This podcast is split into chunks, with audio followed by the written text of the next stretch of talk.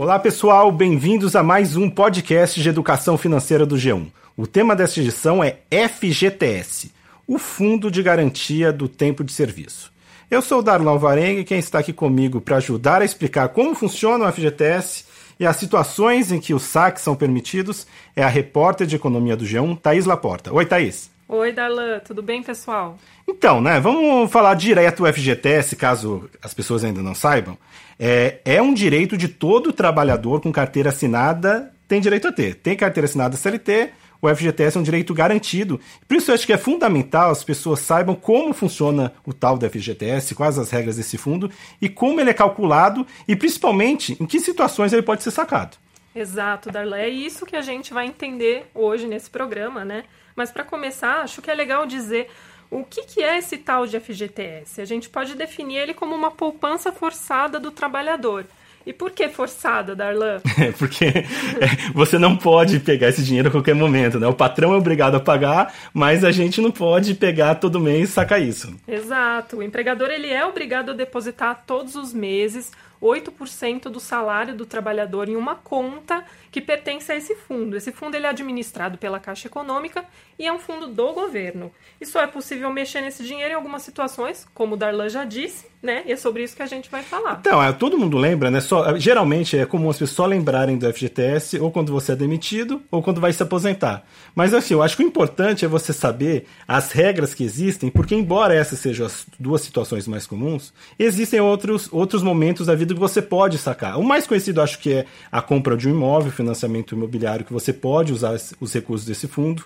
Ano passado, o FGTS virou um assunto nacional que o governo liberou os saques de contas inativas, ou seja, aquelas contas de empregos anteriores que você tinha saído, mas não conseguiu sacar e pôde sacar com a medida do governo. Mas as regras do fundo estabelecem alguns momentos, algumas circunstâncias que você também pode solicitar esse dinheiro. Então acho que daí é importante saber como funciona, que dinheiro é esse, e acho que o primeiro lugar, vamos dizer, saber quanto que você tem lá, gente. Acho que todo trabalhador, a primeira preocupação, se você está ouvindo a gente, pare um pouquinho, você parou para se perguntar quanto você tem de dinheiro lá? Acho que pouca gente tem certeza de qual é exatamente esse valor. Pouca gente sabe, né, Darlan? E na verdade é muito fácil consultar, existem muitos canais disponíveis para você saber quanto você tem ali de saldo na sua conta e também para ver se o empregador está depositando certinho todos os meses, é um direito seu, né?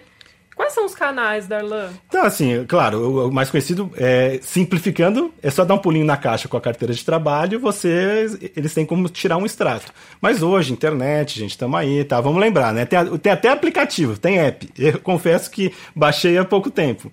Mas você preenchendo o cadastro com o número do NIS ou PIS, que é o número de todo trabalhador com registro tem, pede lá uns dados de nome de pai, é, mãe, é, RG, CPF, título de eleitor, e você consegue o aplicativo e aí fica como um extrato bancário. Você consegue a qualquer momento saber qual o valor desse saldo. Eu acho que é curioso que, como a Thaís falou, todo mês as empresas são obrigadas a fazer um depósito. Então, tanto como é, dá para saber qual o seu total em todas as contas que cada trabalhador te, tem, dá para me acompanhar se a empresa está pagando direitinho, né? É sempre bom saber se, se a empresa está bem, está depositando com cuidado e, inclusive, uma correção mensal, que é uma regra do, do fundo que o, o governo dá umas migalhas lá mensalmente, é, então, não é isso? Darley, tem novidade sobre isso, né? Porque o fundo ele tem um rendimento todos os anos aí ele sempre rendeu 3% ao ano mais a taxa referencial, que é a TR, né? Historicamente sempre foi abaixo da, do rendimento da poupança, abaixo da inflação, mas desde 2017 uh, eh, o governo passou a dividir o lucro do fundo com os trabalhadores. Então 50% desse lucro vai ser entregue aos trabalhadores. É, e essa é a novidade que a gente ouviu aí recentemente. O governo anunciou que vai dividir metade desse lucro até o final do mês, esse valor vai ser depositado nas contas. Então, só para as pessoas terem uma ideia, como esse universo muita gente está envolvida, é, atualmente são mais de 90 milhões de brasileiros com contas ativas no FGTS. E segundo o que o governo anunciou, o total desse lucro foi mais de é, 13 bilhões, quase 13 bilhões. Então, ao todo, vão ser 6,2 bilhões distribuídos para todo esse universo de brasileiros Que, que, dinheiro é esse? Parece que é muita coisa, né, Thaís? Mas não, não é tanto assim dividido por 90 milhões, né? Exato, olha, para cada trabalhador aí, é, esse lucro vai representar R$ reais por conta, né? Essa é uma média, porque esse valor vai depender do saldo de cada conta, né? De cada pessoa. Ah, em termos percentuais, acho que fica talvez uma outra maneira de pessoa entender, é um reajuste adicional por conta de 1,72% sobre o saldo que cada um tinha no final do ano passado. Então, como a Thais explicou agora há pouco, o rendimento padrão era de 3% mais a TR, com essa migalhinha agora mais 1,72%, dá aí 5 e alguns quebrados, 5,59, mas já ganhou da inflação, né? Da inflação do ano passado, sim. Esse rendimento foi maior pela primeira vez em muitos anos. Não porque ele foi tão bom, Darlan, mas porque a inflação foi muito baixa, né? Ela ficou abaixo do, do piso da meta, então é, é, continua perdendo da, da poupança no ano passado, né? A poupança rendeu mais aí, 6,61. Então, assim, é, melhorou, mas não é que. É, né? Uma forma que, assim, é um modelo um pouco mais justo ou menos injusto, porque era uma crítica histórica, né? Que é um direito dos trabalhadores, a própria Thais já tinha comentado que é uma forma até de confisco de um dinheiro que deveria ser seu e você poderia usar a qualquer momento.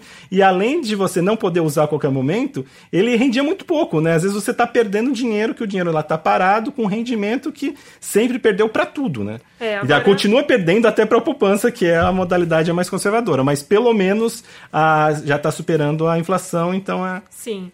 Agora, esse lucro, de onde ele vem, Darlan? Né? A gente fala aí, esse dinheiro vai ser distribuído, mas como ele é gerado? Então, para vocês entenderem, o FGTS ele é um, um investimento, ele investe aí em infraestrutura, saneamento básico, habitação e é, também tem uma é um dos parte... motores de habitação, enfim, infraestrutura. É um dinheiro que você tem aí para financiar projetos que a habitação a gente tem problemas sem o FGTS seria mais difícil ainda. Minha casa, minha vida, as linhas mais populares subsidiadas é ele que, que garante, né? Exatamente, é muito importante. E ainda tem uma outra parte desse dinheiro dos trabalhadores que é aplicado em títulos do Tesouro direto. Então, tudo que rende desses investimentos é o lucro passou a ser dividido com o trabalhador. É daí então, que vem. É, aí, é, voltando ao ponto, né? mesmo já tendo algum tipo de rendimento que na, não tão ruim quanto era, é um dinheiro do trabalhador e muita gente gostaria de ter acesso a isso mais, mais facilitado em uma quantidade de, de, circunstâncias que não fossem só as determinadas pela lei, né? Não ter que esperar, se, esperar ser demitido. E em muitos casos, lembrando, se a pessoa já tem um financiamento imobiliário, ela não pode pegar outro financiamento com o FGTS. Né? Então são regras, algumas regras Sim. que limitam o uso desse dinheiro, então ele acaba, às vezes, muitas vezes, tendo que esperar a aposentadoria para sacar. Mas não é totalmente assim, né? Isso que dá para dizer sobre a, que outras circunstâncias é, dá para a pessoa recorrer a, e tentar tirar esse dinheiro? Bom, são muitas situações, né? Depois a gente vai listar todas elas, assim, mas é, é importante dizer que agora nos casos de demissão sem justa causa, não é a única situação, porque a reforma trabalhista trouxe uma novidade, que são as demissões por acordo, e nesse tipo de demissão, em que há um consenso entre o patrão e o empregado, é possível você sacar o seu dinheiro nesse tipo de demissão. Só que não vai ser 100% daquele valor, vai ser 80% do que foi depositado nesse fundo.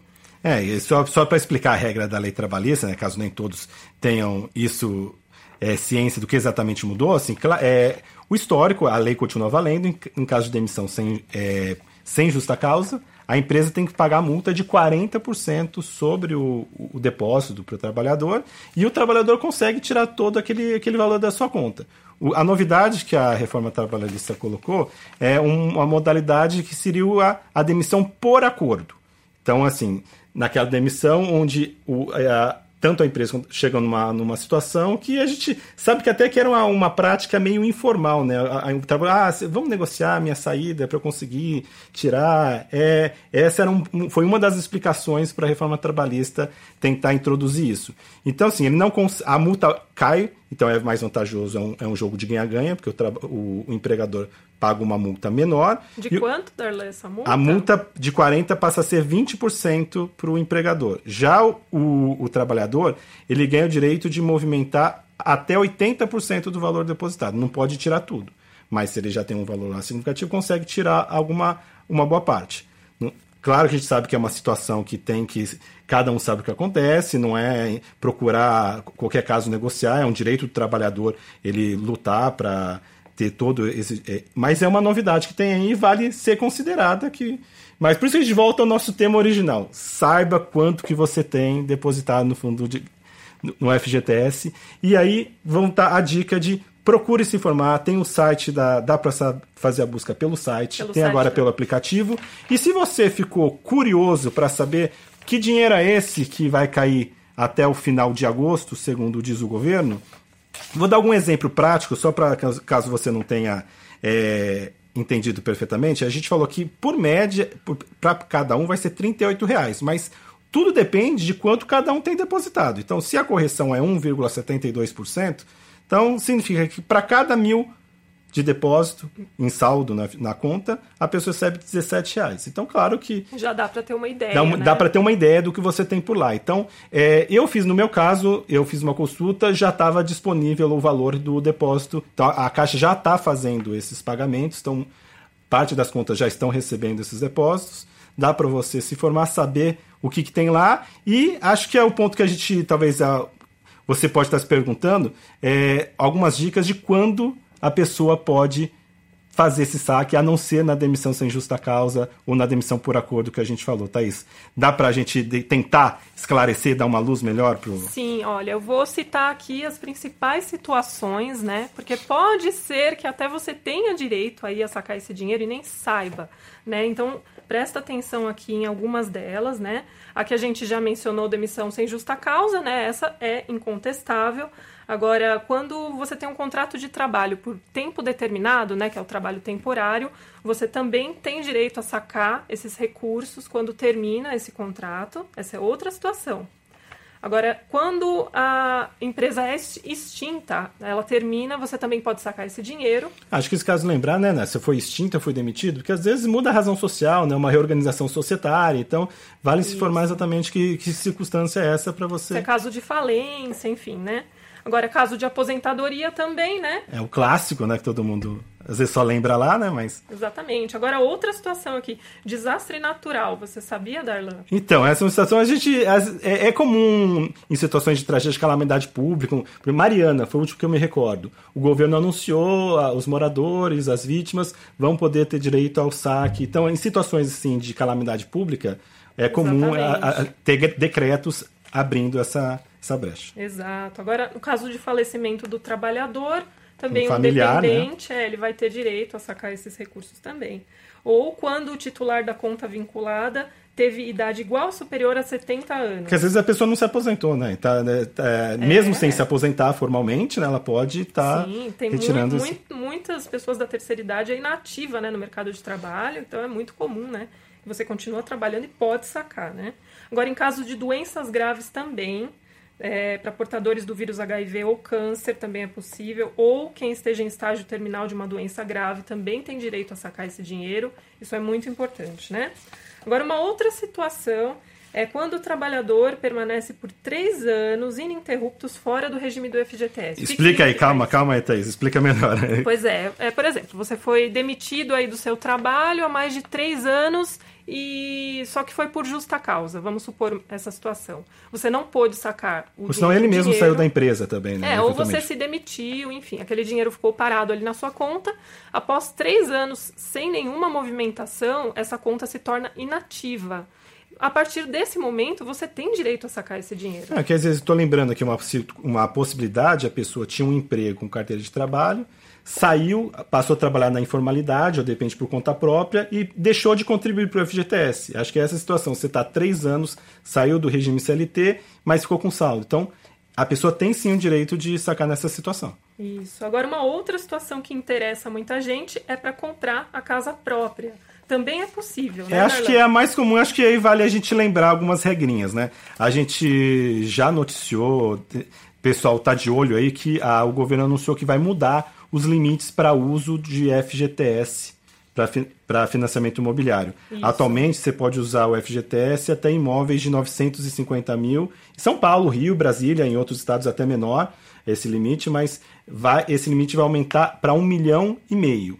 E tem umas regras específicas, você precisa ter pelo menos 10% desse valor para poder financiamento, mas só para dar uma luz para as pessoas que estão pensando em financiamento imobiliário, se o imóvel pretendido é até 1 milhão, atualmente 950 mil, e vai virar 1 milhão e meio, você saiba que você pode já fazer um planejamento, se informar. Por isso que é muito importante saber qual é o saldo que você tem na sua conta para poder fazer um planejamento aí caso você queira comprar um imóvel. É, porque assim, é. você vai no mobiliário pensando fazer um imóvel, né, ah, geralmente quanto vai ser a vista, quanto vai ser financiado, quanto vai ser FGTS. Então, até para você já saber Vai lá, consulte o seu saldo, é o primeiro é, ponto para. É importante dizer, esse dinheiro pode ser usado para você dar entrada na compra de um imóvel e também pode ser usado para você amortizar a dívida do seu financiamento. Não, vamos traduzir. É, é reduzir, reduzir o parcelamento, né? Você consegue Isso. abater o valor devido para o banco, né? Então as pessoas finan... usou o FGTS para fazer um financiamento, só que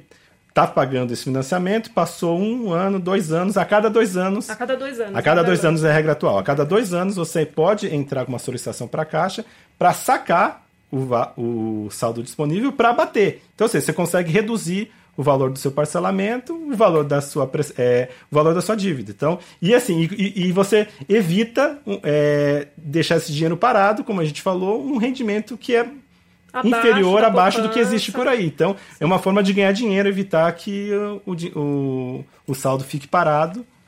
Acaba sendo um bom negócio, geralmente, dinheiro. né? Todo mundo. Né, Sim, é, as pessoas usam bastante. E né? para encerrar, tem uma última novidade, né, Thais? O governo também anunciou uma outra situação que até então não estava regulamentada. Qual é? Sim, é no caso dos deficientes, né, os portadores de deficiência têm direito a adquirir próteses e órteses com o dinheiro do fundo. É, vale informar que órteses, em algumas situações, até mesmo a gente está falando aí de aparelhos para vista, óculos, algumas lentes. lentes então, de contato, é, então vale.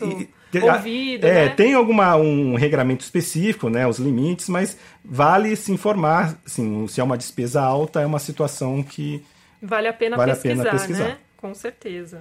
Acho que conseguimos dar uma luz para os nossos para queridos ouvintes e quem mais está ouvindo a gente acompanhando, mas a, por hoje é isso, Thaís? Tem algo a mais? É, eu só acho que é legal lembrar, assim, é, se você quiser consultar o seu saldo, é importante ter em mãos aí o número do seu PIS, que é aquele número que está na sua carteira de trabalho, e informar o seu CPF também. Lá você faz um login no, no site da Caixa e consegue ver o seu saldo naturalmente, né?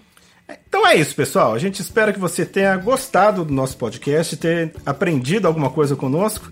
Fiquem de olho no G1, acompanhe a gente para pegar essa outras essa essa a gente deu aqui, né? Outras dicas de educação financeira. Até a próxima, pessoal. Tchau, pessoal. Até.